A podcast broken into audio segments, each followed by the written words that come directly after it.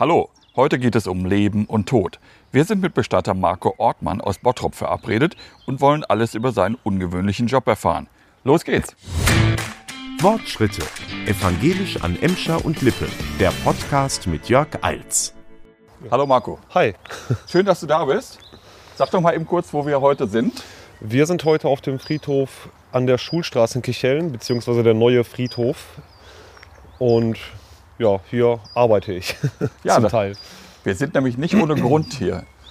Stell dich doch mal bitte kurz vor. Ja, ich bin Marco, ich bin 27 Jahre alt und ich bin Bestattungsfachkraft, wie man das im professionellen Sinne nennt. Okay, man sagt nicht Bestatter. Doch, wenn man Bestatter ist. Bestatter ist zum Beispiel mein Chef. Ja? Der ist ähm, ursprünglich Schreiner gewesen und Schreinermeister und hat dann irgendwann die Fortbildung zum Bestatter gemacht. Also der Okay. Bestatter ist quasi die Fortbildung und die Bestattungsfachkraft ist die Ausbildung. Ist das dann sowas wie ein Meister? Nee, es gibt auch den Bestattermeister tatsächlich. Ach, das gibt's auch noch. Also ähm, das Problem war, dass der Bestatter ja so gesehen kein Ausbildungsberuf war. Und dann hat sich ähm, die Handwerkskammer oder der Bestatterverband haben sich dann zusammengesetzt und haben sich was überlegt und haben dann den Beruf der Bestattungsfachkraft erfunden quasi. Okay. Aber das ist nicht das, was du immer gemacht hast. Ich habe gehört, du warst vorher auch mal was anderes in deinem Beruf. Wollen wir eben kurz da noch mal kurz äh, drüber reden? Ja, können wir machen. Was, hast du vorher gemacht? Äh, vorher habe ich äh, eine Erzieherausbildung gemacht Ja. und habe die auch bis kurz vor dem Anerkennungsjahr, also dieses letzte, ich nenne es jetzt mal Prüfungsjahr, habe ich das dann ähm, gemacht. Ja. Nur war ich äh, dann im Endeffekt von den Vorgaben der Schule nicht einverstanden und wie das alles läuft. Ich hätte, also als Erzieher in der Ausbildung verdient man halt kein Geld. Und da geht es halt viel um Gruppenarbeiten. Und ich hatte zwar ein Auto, aber das Benzin, um dann ständig dann zu den anderen Gruppenmitgliedern zu fahren und verschiedene Vorträge zu machen, das war einfach so gesehen nicht drin. Und das war irgendwie auch eine schwierige Phase gerade. Und Ja. dann habe ich einfach eigentlich eher aus dem Affekt dann ähm, die Ausbildung kurz vorher abgebrochen. Und als Bestattungsfachkraft äh, bekommt man in der Ausbildung schon was? Ja, als Bestattungsfachkraft verdient man Geld tatsächlich, also auch in der Ausbildung. ähm, aber es ist halt im Endeffekt immer noch ein Handwerksberuf. Man kann da jetzt nicht erwarten, nur weil der Beruf jetzt irgendwie in irgendeiner Weise besonders ist oder so, dass man dann äh, sich direkt eine Wohnung kaufen kann oder so. Also so viel ist es auch nicht. Nee, es ist halt ganz normal, was im Handwerk halt so bezahlt wird. Ich verdiene oder ich habe in meiner Ausbildung auch nicht mehr verdient als irgendein Schreiner, Azubi oder so. Ja. Das ist halt vom Handwerk so geregelt. Also warum entscheidet sich so ein junger Mensch wie du dazu, Bestattungsfachkraft zu werden? Keine Ahnung. Wie? Keine Ahnung. Ähm, Das muss da irgendwie einen Hintergrund haben.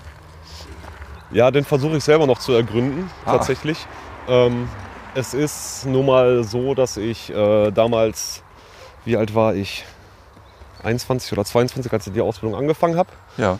Dann stand ich ja dann im Februar 2016 da mit nix, weil ich ja meine Ausbildung abgebrochen habe.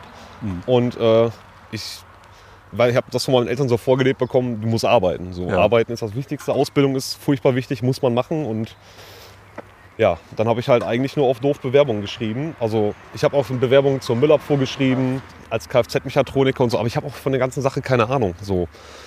Und ähm, dann habe ich im Internet weiter geguckt und der Bestatter hier im Ort, ich habe ja damals auch noch in Kichellen gewohnt, hat halt einen Auszubildenden gesucht und ich habe mich einfach mal beworben. So, keine Ahnung. Einfach aus, aus einer Bierlaune raus?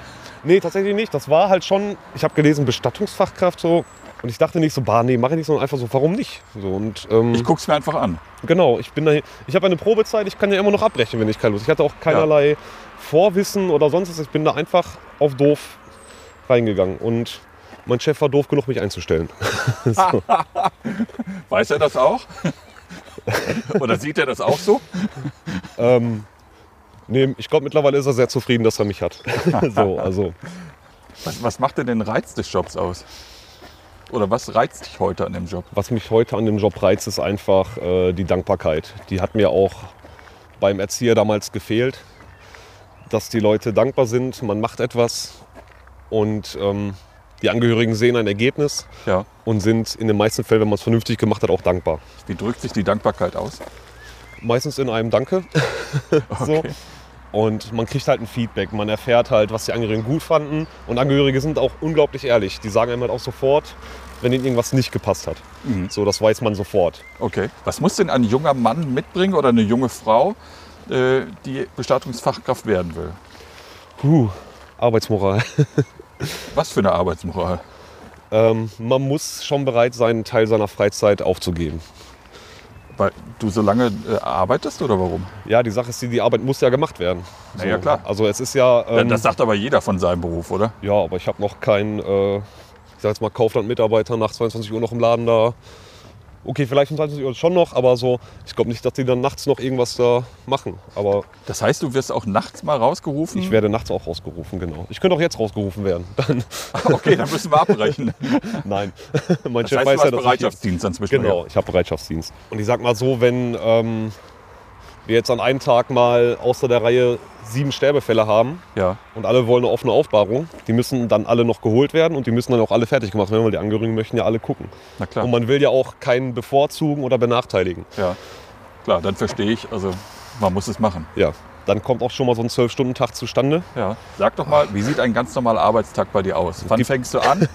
ja, und haben wir ja gerade gehört, das kann auch teilweise bis tief in die Nacht gehen. Ich muss das runterbrechen, weil einen normalen Arbeitstag hat man nicht als Bestatter. Ja, dann beschreib doch einfach mal. Also- was war heute los bei dir?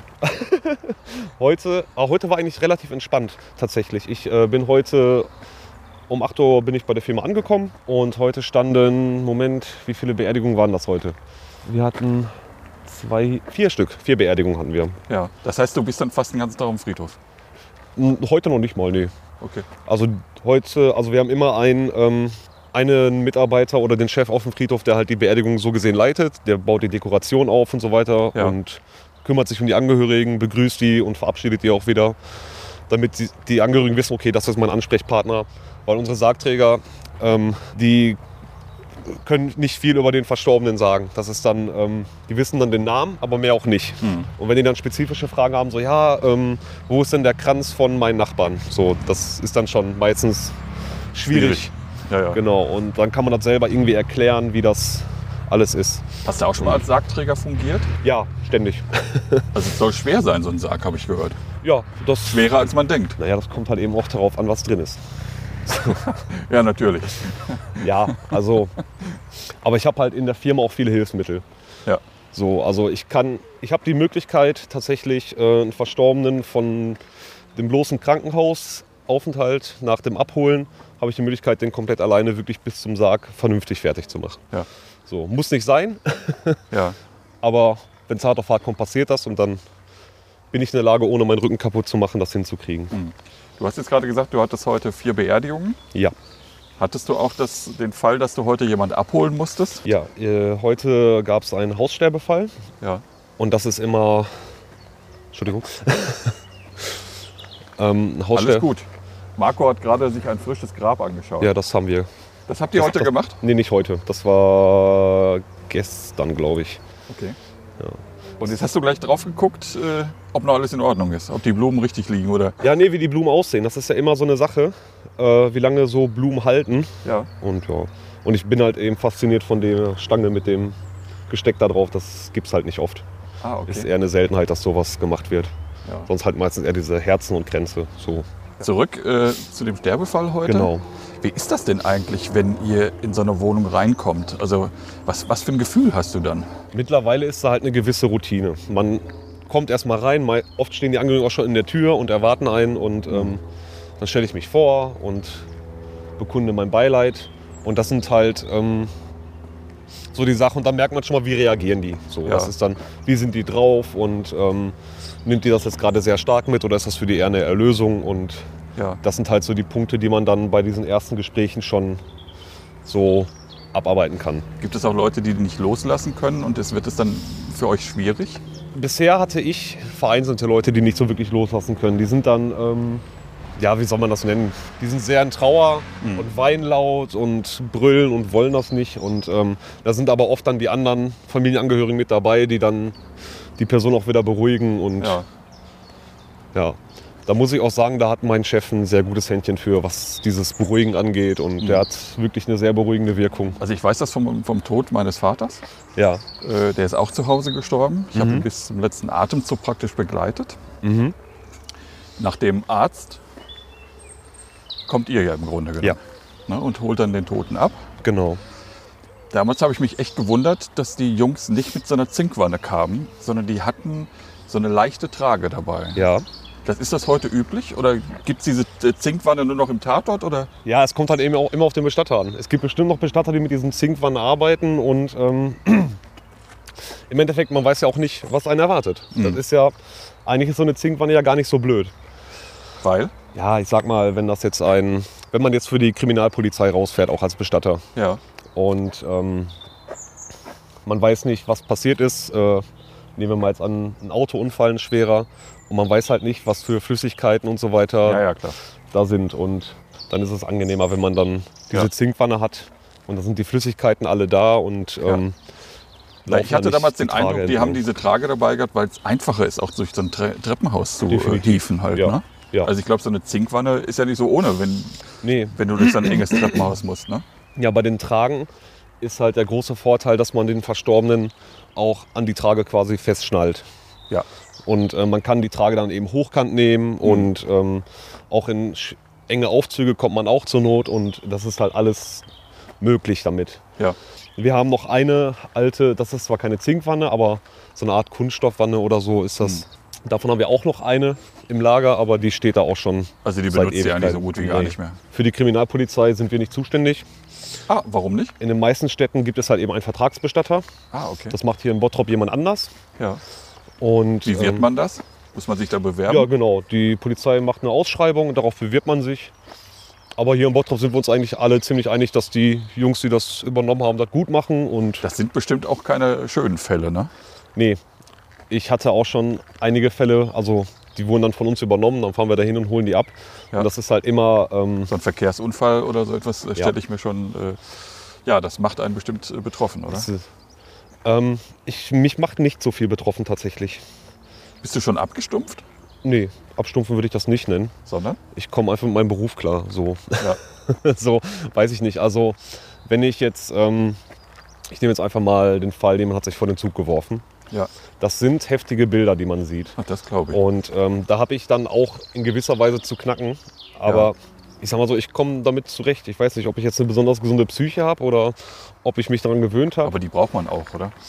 Ja, definitiv. Wenn man, ähm, Moment, ich überlege gerade, meine Bestatter-Azubi-Kollegen haben immer was sehr Interessantes, ähm, ja, zum Teil gepostet oder aufgeschrieben. Da stand es, dass der Bestatter, der darf äh, beileiden, aber nicht mitleiden. So. Also Er darf es auch nicht mit nach Hause nehmen, oder? nein, definitiv nicht. Es gibt Sachen, die nimmt man mit nach Hause automatisch, Ja, was sind das für Sachen dann? äh, überwiegend, wenn die Menschen jünger sind als ich. So, das sind dann so. Wenn Kinder gestorben sind. Genau, Kinder sind, äh, da brauche ich auch immer ein bisschen, um das zu verdauen. Da muss man schlucken am Ende. Ne? Ja. Ja. Kinder sind ganz schlimm. Das ist auch das, was ich schlimmer finde als äh, jeder, der sich vom Zug geworfen hat. Und ich finde es schlimmer als ähm, jeden Verkehrsunfall. Das ist ähm, einfach auch unfair, so gesehen. ja. Unfair? Inwie inwiefern? Ich finde, dass Kinder halt eigentlich eher ein Recht darauf haben, wirklich noch ihr Leben weiter zu führen. So meinst du das? Okay. Ja. 1000 Und, ähm, Schritte. Ich weiß auch bei jedem äh, von meinen Kollegen, die dann halt mir, mit mir die Beerdigung eines Kindes durchführen oder so weit und so weiter. Ähm, jeder von denen wird sich halt lieber dann ins Loch legen, als das Kind da zu beerdigen. Aber Ja. Wir können uns das ja leider nicht aussuchen. Was ist denn, wenn, ich sag mal, bei euch ein Todesfall in der Familie passiert Mhm. und deine Familie das möchte, dass du das tust? Würdest du das tun? Ja, definitiv. Weil ich weiß dann genau, was passiert und was da gemacht wird. Und ich glaube, dass das ähm, auch ein schöner letzter Dienst für jemanden aus meinem Umfeld wäre, den ich ihm leisten kann.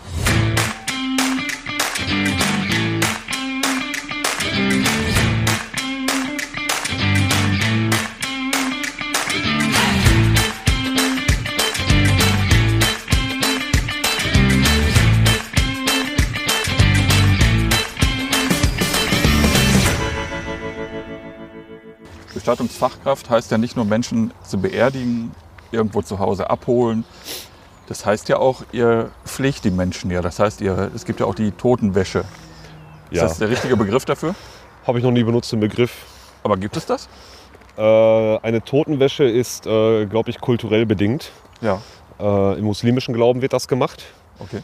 Da äh, ist das halt auch so, dass ähm, männliche Verstorbene nur von Männern dann gewaschen werden und weibliche Verstorbene nur von weiblichen Menschen. Ich habe mir, ich habe mich dann mit einem äh, paar Kumpels, die äh, Moslems sind, halt auch zusammengesetzt und die haben mir dann erklärt, wie die das machen. Ja. Und das war gar nicht so fernab von dem, was wir machen. Also eine sehr professionelle Aufbauung machen die da zum Teil tatsächlich. Okay.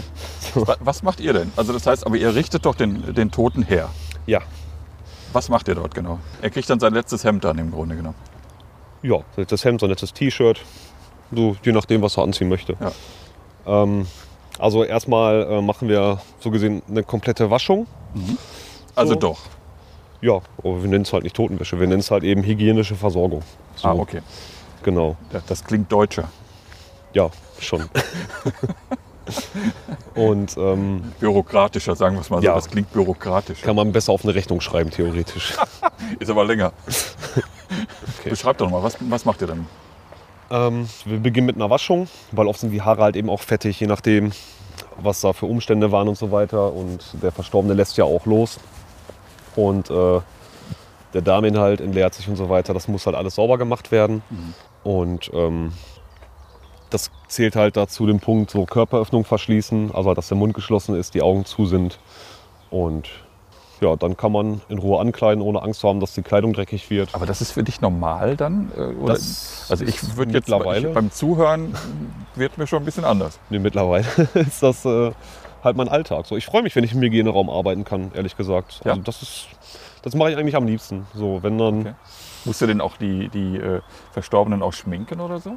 Ja, wenn halt, also das ist halt meistens der Fall, wenn ähm, der Verstorbene falsch gelagert wurde und so den Kopf im Nacken hatte, dann läuft halt das ganze Blut im Kopf und setzt sich da fest. Okay. Und in dem Fall wird der Kopf halt meistens rötlich und so weiter. Und da muss man halt eben eine natürliche Hautfarbe überschminken. Ja. Und dafür benutzen wir halt eben keine äh, DM-Sachen so, sondern wir haben halt so eine, Es gibt auch Rossmann und all die anderen. genau, wir gehen nach Rossmann. Nein, Spaß.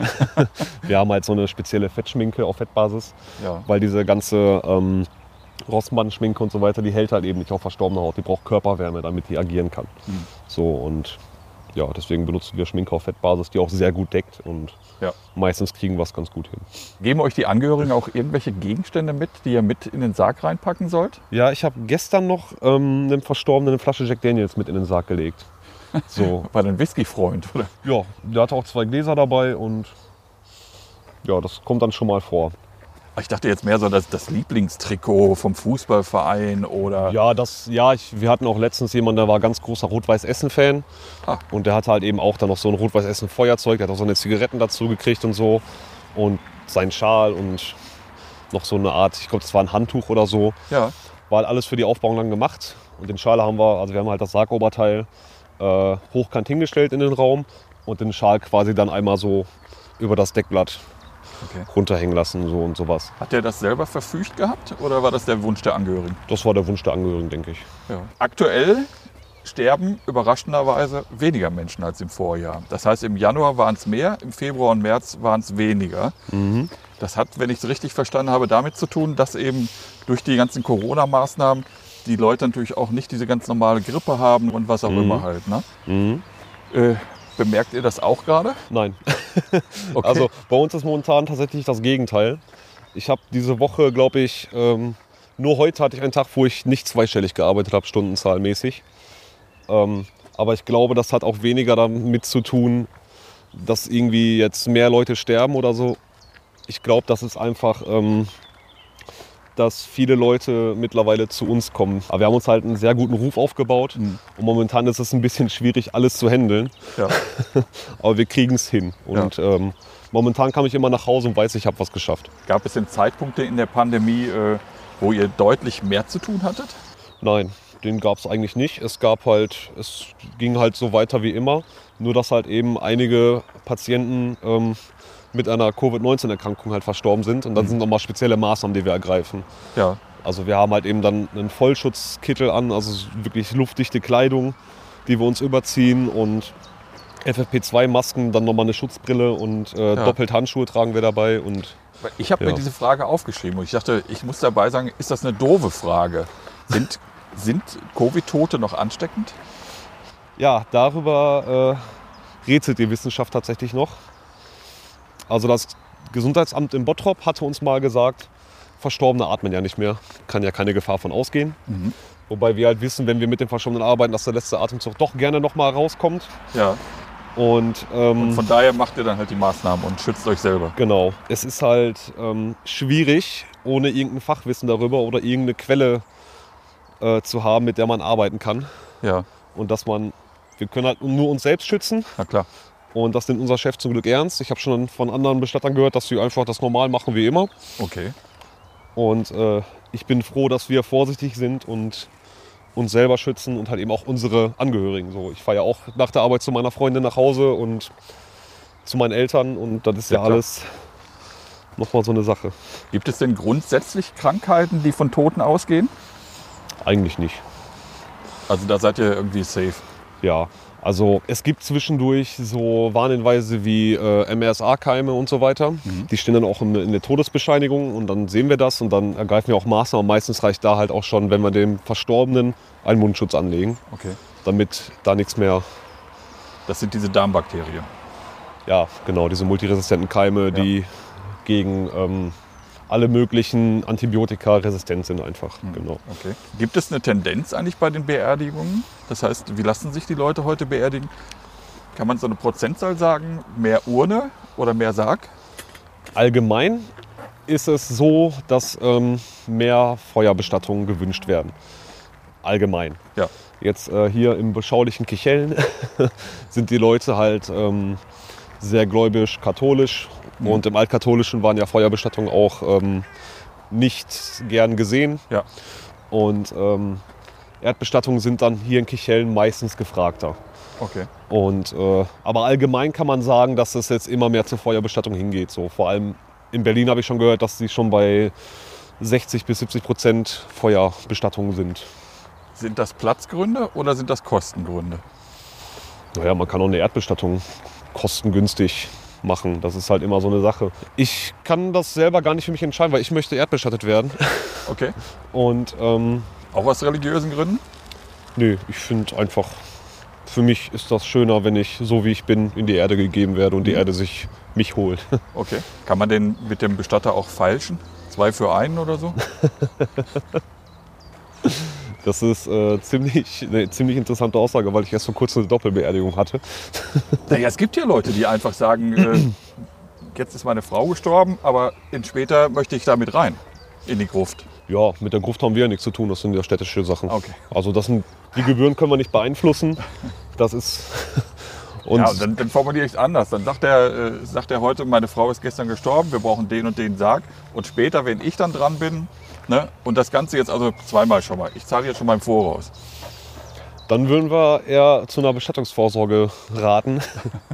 Also wenn, man ins, wenn ich ins Möbelhaus gehe, kriege ich ja auch meine Prozente. Kriege ich beim Bestatter auch Prozente, wenn ich nachfrage? Die Le meisten Leute machen es wahrscheinlich nicht. Ja, Prozente in dem Sinne jetzt nicht, aber wenn wir halt ähm, zum Beispiel, es ist jetzt ein Fall von einer Familie, die echt nicht so viel Geld hat, aber die möchten so gern noch Abschied nehmen, dann berechnet man dann schon mal weniger für unseren Abschiedsraum und so weiter. So. Also wir wollen, die, wir, wir wollen ja auch, dass die Leute vernünftig Abschied nehmen können. Ja. Wir können ja nicht einfach sagen, so, ja, nee, das könnt ihr euch nicht leisten, deswegen könnt ihr den Vater jetzt nicht mehr sehen. Also man muss schon Sachen ermöglichen. Das ist dann eine Kulanz von eurer Seite aus. Genau. Also wenn wir jetzt, wir brechen uns ja auch keinen Zacken aus der Krone, wenn äh, wir jetzt auf unsere Kohle da bestehen in der Hinsicht. Ja. Ähm, dafür ist auch unser Ruf zu gut. Und ähm, wir möchten halt eben auch, dass die Angehörigen zufrieden sind. Und wir möchten natürlich auch, wenn wieder etwas ist, dass sie uns wieder das Vertrauen schenken. Ja. Gibt es denn auch helle Momente bei einer Beerdigung? Also man könnte auch sagen schöne Momente. Ja, definitiv. Also wir arbeiten mit äh, sehr guten Trauerrednern zusammen. Diese Menschen haben die Fähigkeit, das Leben eines Verstorbenen so schön wiederzugeben, dass Angehörige zum Teil äh, über Situationen, die sie beschreiben, ähm, lachen müssen. Echt? So, dass das, ja, das kommt wirklich vor. Wenn man dann so, ja genau, das, wenn man in den Augen der Angehörigen sieht, so, ja, genau so war er. Ja. So, und wenn man dann an schöne Momente zurückdenkt. So, der Tod ist ja nicht nur Scheiße, so gesehen. Naja, man weiß ja, also man kommt auf die Welt und irgendwann geht man halt. Genau. Ne? Man, man weiß es ja, irgendwann muss man sich ja damit abfinden. Klar, es ist einfach schwieriger, desto näher es rückt. Ne? Weil Lust hat ja keiner zu gehen. Genau, das ist die Sache. Aber letzten Endes ist es für die Angehörigen immer schwieriger. Genau. Am Ende ist es immer schwierig. Ja. Nur wenn man ähm, jetzt eine tolle Trauerfeier organisiert hat und ähm, der Pfarrer oder der Trauerredner oder der Iman, wie auch immer, bringt genau das auf den Punkt, äh, was die Angehörigen hören wollen und was sie nochmal für sich selbst reflektieren wollten.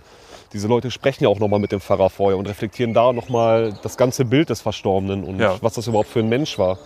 Und da wird den Angehörigen erstmal richtig die Trauer bewusst. Und ich finde es halt immer schön, wenn man dieses, also ich stehe ja meistens hinten bei Beerdigung und wenn ich dann aus den ersten Reihen dieses bestätigende Nicken sehe, merke ich halt, dass die Trauerredner oder die Pastoren, dass die was richtig gemacht haben. Ja, Und das ist immer ein sehr schönes Gefühl. das glaube ich. Habt ihr denn auch schon mal eine Panne erlebt? Also ich habe habe ja im Netz natürlich recherchiert im Vorfeld und da gab es natürlich Pannen halt, so wie der Leichnam wurde vert- vertauscht. Sturz ins Grab gab es auch halt, ne? Nee, äh, wir hatten, ich weiß nicht genau, es war eins von den beiden Gräbern, glaube ich. Ja. Dann sind wir mit dem Sarg aus der Trauerhalle gekommen und an so einem Grab, da liegen halt eben immer Hölzer, wo man den Sarg draufstellt Ja. und die Taue. Und dann lagen da halt keine Taue. Okay, was habt ihr dann gemacht? Und mein Chef, äh, was soll man da machen? Mein Chef ist dann direkt losgesprintet zu den äh, Friedhofsmitarbeitern und hat gesagt, ey Leute, wir brauchen hier die Seile. Und dann sind zwei Friedhofsmitarbeiter gekommen und haben die hingelegt. Aber das sind Sachen, Ja, da passiert. sieht man drüber hinweg. Da konnten wir jetzt auch nichts für. Ja. Aber, das passiert ja in jedem anderen Job ja auch. Ne? Das ist, ähm, Wenn, wenn du irgendwie äh, in der Vergangenheit irgendwo hingekommen bist, auf eine Party von Freunden, Mhm. Bekannten, die Leute kennen dich nicht und du sagst, ich bin Bestatter, wie reagieren die? meistens sage ich das gar nicht. Ja, aber man redet ja zwischendurch und sagt, äh, was machst du denn? Was also wenn denn? die Leute sich wirklich wahnsinnig dafür interessieren, was ich mache, dann sage ich auch schon mal, dass ich Bestatter bin, genau.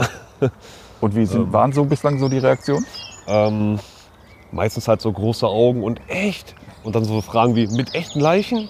Ja, so natürlich. Und ähm, was ich halt oft höre, ist dann so, oft so, boah, musst du die auch schminken? Ja, so, das sind halt, so, es sind halt eben immer die gleichen Fragen und ich, ich weiß halt eben, dass ich nach diesen Gesprächen unsympathisch rüberkomme, weil ich die schon tausendmal gehört habe und dann stehe ich da, ja genau, so. Und Du bist es dann leid, sie äh, zu erzählen halt. Ja, eigentlich schon. Ja. So, ich meine, wenn ich jetzt in einer, es ist dann nochmal was anderes auf einer Party, dann sind die halt immer meistens so sensationsgeil, so, boah, krass, und äh, hast du schon mal was Ekliges gehabt? Und das ist halt so die Frage, wo ich dann denke, so, nee, gibt keine ekligen Toten. Vorbei, nee. so. Und ähm, das sind halt so Sachen, auf die reagiere ich halt dann auch allergisch und breche das Gespräch auch ab. Also wenn es sensationsgeil wird. Genau. Ja. Und, Na klar ähm, hat man auch äh, Fälle, die nicht schön sind. Das weiß man Ja. doch auch im Grunde genommen halt. Ne? Haben wir ja auch vorhin drüber gesprochen. Halt, Ja. Ne? Und, aber wenn sich jetzt jemand mit mir in einer ruhigen Minute mal hinsetzt und mit mir über meinen Beruf spricht, dann mache ich das gerne. So, Ja. Weil dann merke ich auch, dass das Interesse da ist und dann wollen die auch was wissen. So ist jetzt genauso, du willst ja auch was wissen. Mhm. Und klar. Von daher, solche Gespräche führe ich dann gerne. Aber wenn das dann so ausartet oder wenn die dann in der Zeitung irgendwie lesen, so da ähm, hat sich einer vom Hochhaus gestürzt, äh, hast du den? Sowas halt. Sowas, Ja. Solche Nachrichten bekomme ich. Ich sage dann einfach meistens nein. Selbst wenn ich den Fall habe, dann nee, habe ich nicht, keine Ahnung, kann nichts zu sagen. Und Ist das so, weil die Leute wenig Empathie mittlerweile haben? ich weiß nicht, äh, ich weiß noch nicht mal, ob ich jetzt besonders viel Empathie habe. Ich glaube, wie Aber das musst du doch. Also ich sag mal, du musst doch Empathie haben. Wenn du da sitzt und äh, machst den Toten bereit, fertig, Mhm. dann musst du doch empathisch sein. Ich glaube fast eher, dass ich analytisch bin in der Hinsicht. Okay. So, ich glaube eher, also ich kann, das ist, glaube ich, auch sinnvoller, analytisch zu sein, weil ich kann verstehen, warum die Menschen traurig sind und so weiter, aber ich nehme mir das nicht zu Herzen so groß. Okay. So, also ich kann, ich kann damit umgehen, ich weiß, wie ich mit diesen Menschen umgehen muss. Und es gibt Fälle, die nehmen ein mehr, ein weniger mit. Ja. Aber jetzt, äh, ich könnte nicht von mir behaupten, dass ich eine große Empathie gegenüber allen Leuten habe. So, ich bin auch nur ein Mensch. Und ähm, wenn ich mich mit jedem Sterbefall so intensiv auseinandersetzen würde, würde ich, glaube ich, selber auch äh, kaputt gehen daran. 2000 Schritte. Also du siehst nicht, äh, ich sag mal, wenn der jetzt dann auf deinem Tisch liegt oder auf deinem, wie heißt das? Tisch. Tisch. Also wenn, wenn der jetzt auf deinem Tisch liegt, siehst du jetzt nicht, äh, dass dieser Mensch jetzt vielleicht auch eine Lebensgeschichte hatte. Da denkst du nicht drüber nach. Äh, das kommt darauf an. Äh, ich sag mal so, wenn ich jemanden habe, so, der jetzt so viele Tattoos hat oder jetzt eine besondere Uniform anbekommt, so, und dann denke ich darüber nach. Ich rede sogar mit dem tatsächlich, mit dem Verstorbenen. So, ja, das ist ähm, jetzt keine tiefgründigen Gespräche, sondern ähm, Beschreibst du dann, was du dann machst gerade? Das könnte ich mir jetzt so gut vorstellen, Ja, dass das man geht, sagt, in die Richtung geht so, das. jetzt legen wir, legen wir sie jetzt mal so rum oder also so. ich mache meistens halt so die Tür von der Kühlung auf und dann so, Frau, so und so, machen wir sie mal hübsch jetzt und Okay. das ist schon, äh, Aber dazu gehört doch Empathie. Entschuldigung. kann sein, ja. Also so sehe ich das. Also da gehört schon Empathie zu. Ja, Dass man so äh, fast zärtlich und liebevoll mit den Menschen umgeht. ja es ist ähm, so, ich glaube, so eine Bindung zu Verstorbenen aufzubauen, da gehört wahrscheinlich ein gewisses Maß an Empathie dazu, das stimmt schon. Ach, haben wir es jetzt doch.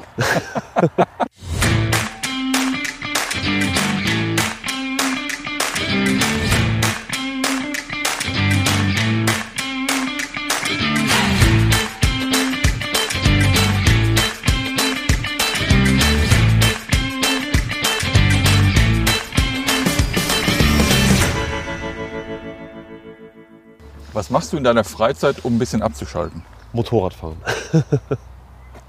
Okay. Ich, äh, wenn das Wetter stimmt, ähm, ich habe mir zur Belohnung nach der Ausbildung eine Kawasaki gegönnt, um das mal so zu sagen. Auch wenn ich äh, schon sehen kann, was passiert beim Motorradfahren, aber hält mich nicht davon ab. Also ich habe mir das gekauft, weil ich es unbedingt wollte und ich habe mir halt, ich habe mir jetzt das Hobby Motorradfahren zugelegt und das ist schon großartig. Also wenn du dann mal durch die Landschaft cruist, kannst du abschalten. Ja, eigentlich schon. Das war auch immer ganz ähm, praktisch. Im Sommer fahre ich auch gerne mal mit dem Motorrad schon zur Arbeit, weil ich hier in Kicheln halt ganz gut äh, hinten in den Feldern schöne kurvige Strecken habe, wo ich dann gerne mal fahren kann. Und das direkt nach der Arbeit zu machen, ist schon großartig. Ja. Dann gibt es halt noch mehr Sachen, die ich mache. Also ähm, ich leihe mir oft den Hund meiner Schwiegereltern in Spee aus. Ein Schäferhund habe ich vorhin gesehen. Genau. Ich hatte nie einen Hund, wollte immer einen haben, Ja. durfte nie einen haben. Und dann ist halt äh, schon was Tolles, wenn ich mir diesen Hund ausleihen kann und mit dem einfach mal Gehen kannst. gehen kann. Ja, Ja. Ja, da kann man auch gut bei abschalten. ja. Sowieso generell Tiere, das äh, gerade Hunde. Manche Menschen sollten mehr so leben wie Hunde, finde ich. Inwiefern? Einfach so dankbar sein für jeden Tag. Stellst, stellst du das fest, dass die Menschen nicht mehr so dankbar sind? Ja, ich stelle das ja auch an mir selber fest. Wie äußert sich das bei dir? So, bei mir ist das halt oft so, dass ich manchmal, ähm, ich könnte zufrieden sein mit dem, was ich habe. So, ich habe eine tolle Freundin, ich wohne in einer schönen Wohnung, ich habe ein Motorrad, ich habe ein Auto, so, ich habe eigentlich alles, was ich möchte. Ja. Und jetzt stehe ich da und denke mir so, ja, jetzt will ich noch eine Vespa haben, sowas halt. Und das sind alles so Sachen und daran ziehe ich mich dann wiederum runter, was eigentlich gar keinen Sinn macht, weil ich brauche keine Vespa, weil ich habe ein Motorrad im Endeffekt. So, das Ja, aber es ist ja nur eine Frage, wie du es siehst. Also das ist ja trotzdem ein Wunsch, ein Traum für die Zukunft. Das, das muss ja jetzt nicht irgendwie so negativ sein. Das kann ja auch positiv sein. So ein, so ein Ziel, auf das man vielleicht dann demnächst hinarbeitet oder so. ja, wenn man das so sieht, ja. Ja, man muss es positiv sehen. Kommen wir wieder zurück zu deinen Hobbys. Ja, Über das Motorrad haben wir gesprochen. Gibt es noch was anderes? Äh, ja, ich bin halt ein normaler 27-Jähriger. Also ich hänge mich gerne mal vor die Playstation. so. Und ähm, ja, Du engagierst dich aber auch ehrenamtlich. ja, ich äh, engagiere mich gerne ehrenamtlich. Ja, was machst du die- genau? Ich bin meistens im Jugendbereich der evangelischen Kirche tätig. Ja. Das mache ich seit ich, boah, seit ich 14 bin. Seit der eigenen Konfirmation? Genau, seit der eigenen Konfirmation. Damals bei Martin Rödel. Und ähm, Das war der Pfarrer oder? das, war, der- das ist noch der Pfarrer tatsächlich. Okay. Und äh, der hat mich äh, ein Stück weit auch geprägt. So, der hatte mich sogar so weit gebracht, dass ich mit 14 unbedingt Pfarrer werden wollte. Ja. Und äh, ja, dann habe ich halt äh, erst vom Konfirmandenunterricht geholfen, zwei Jahre lang normal. Und ähm, danach ging es dann weiter in Jugendhaus in Grafenwald von der evangelischen Kirche, habe ich ehrenamtlich ausgeholfen, auch mit einem guten Kumpel von mir. Das habe ich dann jahrelang gemacht. Ja. Und als dann so mein Berufsleben losging, quasi, hatte ich halt auch nicht mehr so viel Zeit dafür und äh, bin dann immer weniger in dieses Jugendhaus gekommen. Und ähm, dann hat mich aber damals dann der Martin gefragt, ob ich nicht Lust hätte, beim Confi-Camp mitzufahren als Betreuer. Ja. Und das war eine Erfahrung, also so habe ich Jugendarbeit noch nicht erlebt. Also das war wirklich großartig. Wo wart ihr? Wir waren, äh, also ich war bisher nur auf den Fahrten nach Norderney, Norderney mit. Ich glaube, dreimal war ich mit. Vermisst du die Konfi-Camps? Ich vermisse das definitiv. Es ist eine wirklich großartige Woche und immer eine super Erfahrung. Und ich finde es halt auch immer ganz schön, ich beschäftige mich, ähm, ich habe das Gefühl, ich beschäftige mich manchmal zu wenig mit meinem eigenen Glauben. So, ich äh, stehe dann, ich habe dann irgendwie keine Zeit mehr dafür. Ich nehme mir immer, immer wieder vor, äh, sonntags äh, den Martin im Gottesdienst zu besuchen und dann kommt aber doch wieder ein Sterbefall dazwischen oder ich will dann doch mal auspennen wieder und Ja. das ist halt alles nicht so einfach für mich. Und das Confi-Camp ist immer eine gute Gelegenheit, nochmal so zu sich zurückzukehren und auch Andachten zu feiern, obwohl da 140 Jugendliche gerade um uns rum sind oder so. Ja. Das ist immer ganz schön. Ich sag mal, so Kinder zu betreuen, ist ja auch teilweise wie so ein Sack Flöhe hüten. Ne? Ja. Das ist ja auch eine, eine herausfordernde Arbeit. Ja, also Wenn du dir eine Superkraft äh, wünschen dürftest, welche Ja. wäre das? Oder welche bräuchte man? welche bräuchte man als. Boah, ich glaube, man müsste. Man, bräuchte, man müsste so eine Art äh, Lautsprecher in der Kehle haben, sodass einen alle hören. Also So. ein so ein eingebautes Megafon. Ja, also ich habe das ja nicht nur, ähm, weil ich da jetzt irgendwie alle mal zusammenrufen will. Ich bin halt oft auch der Part, der dann, äh, wenn dann irgendwelche Veranstaltungen rund ums Confi-Camp stattfinden, so, wo sich Ja. die Confis messen oder so weiter, wo ich halt auch sehr laut mit anfeuer.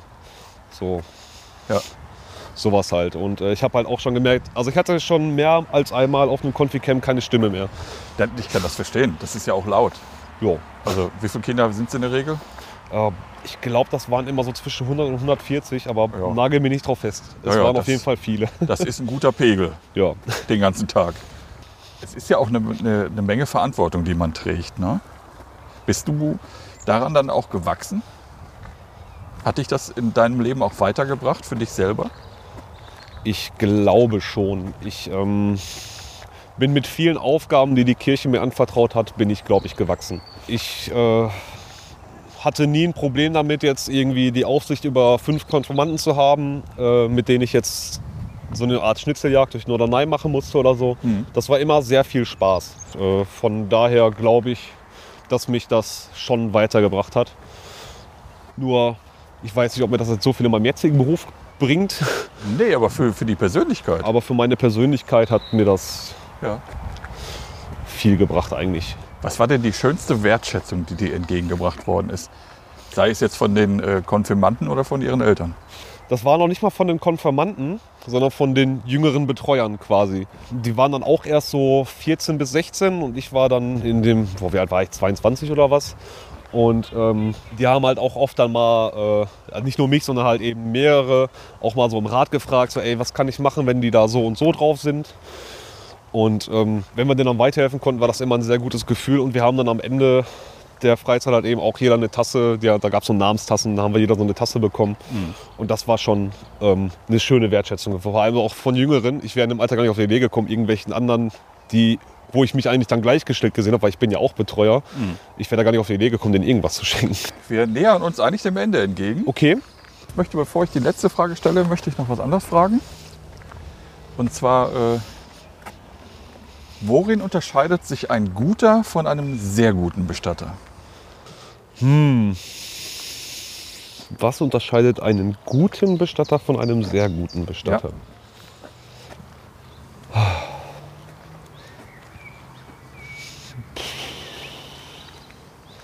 Finde ich nichts drauf, glaube ich. Das, ich versuche mich auch gerade irgendwie mit anderen zu vergleichen, so, aber ich habe das Gefühl, dass wir alle relativ ähnlich arbeiten, so die Leute, die ich kenne. Glaubst du, dass du ein sehr guter Bestatter bist? Ich glaube, dass ich ein guter Bestatter bin.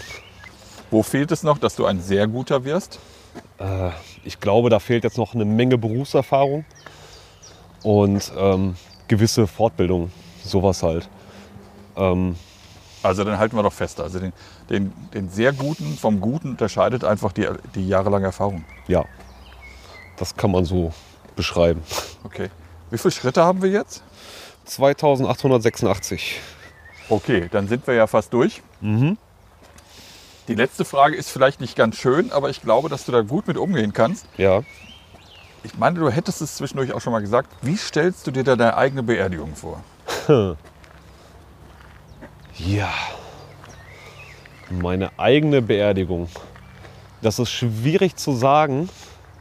Also ich möchte gerne erdbestattet werden, so viel ist klar. Das hast du vorhin schon gesagt, genau. Und ich möchte einen traditionellen Körperformsarg in Schwarz haben. Das ist dieser, also Körperformsarg ist dieser Sarg, der auch immer gezeigt wird in Comics, Dracula-mäßig. Ja, so, ja, ja. Der halt oben wieder so spitz zugeht. Welche Musik soll gespielt werden? Oh, boah, da bin ich, boah, da, da gibt es so viel, was ich nicht möchte. Dann lass uns doch da bleiben, was du möchtest. Ja, ähm, ich bin, ja, das Problem ist, ich höre halt eine Musik, die halt nicht so erforscht ist. Keine Ahnung. Was hörst du für eine Ich Musik? höre überwiegend Punkrock. Okay. Und ähm, Gab es das schon mal bei euch bei einer Beerdigung, dass da jemand eine Punkrock-Musik an der Orgel spielen musste? nö. Das wäre So, eine Premiere. Es wäre eine Premiere, aber ich würde die Punkrock-Musik auch nicht von der Orgel spielen lassen. 3000 Schritte. Sie haben Ihr Ziel erreicht. Meinst du, meinst du, der Kantor kriegt das nicht hin oder was? nee, es muss dann schon das echte Lied sein.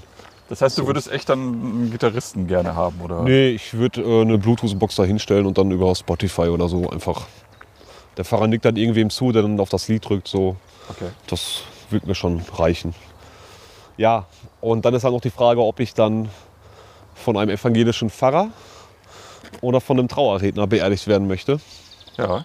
Das kommt halt darauf an, was für einen Bezug ich zu meinem örtlichen Pfarrer habe. Also wenn es jetzt morgen für mich vorbei wäre, würde ich mich wahnsinnig darüber freuen, wenn der Martin das machen würde oder die Kerstin. Wenn einer von den beiden das machen würde, würde ich sagen, alles klar, alles andere ist mir egal. Da können auch die klassischen Orgellieder gespielt werden, Hauptsache, die machen das. Das ist mir dann egal. So, ich bin von meinen Pfarrern sehr fest überzeugt. Nee, das klingt doch gut. Finde ich toll. Gäbe es denn ein bestimmtes Punkstück, das du gerne haben möchtest? Ja, boah, ich hatte mir das schon so oft überlegt, die wechseln immer, aber eins, wobei ich geblieben bin, ähm, ist von der Band Rantanplan und das Lied heißt Hamburg 8 Grad Regen. Und zum Ausgang, wenn mein Sarg ausgetragen wird, hätte ich gerne von ACDC Hells Bells. Gibt es denn etwas, was du gerne in deinen Sarg reingelegt haben möchtest? Äh, ja, ich würde halt auch eine Flasche Stauder nehmen, eine blaue Gouloise. Meine Schwiegereltern in Spee haben mir so eine ähm, Glocke fürs Motorrad geschenkt als Glücksbringer. Da ist da so eine Geschichte hinter, aber ist jetzt zu lang dazu erklären. Ja. Die würde ich dann auch noch mitnehmen eigentlich. So. Mensch, Marco, das hat mich manchmal mich ein bisschen sprachlos gemacht. ja, ja, ich habe ich hab ja schon damit gerechnet, dass manche Sachen irgendwie äh, schon schwerer werden, ne, von der Beschreibung her. Aber ich habe eine Menge tolle Sachen erfahren und das hat mir auch wirklich sehr viel, äh, sehr viel Spaß gemacht, weil du auch ein netter Typ bist. Ich glaube, du bist ein sehr guter Bestatter. Ja. Ja, ne, das klang auf jeden Fall so. Und ich glaube auch, dass du wirklich sehr viel Empathie hast. Das, dabei bleibe ich einfach. Okay, Marco, herzlichen Dank. Es war wirklich toll. Herzlichen gerne. Ich Dank. danke auch. War ein schönes Gespräch.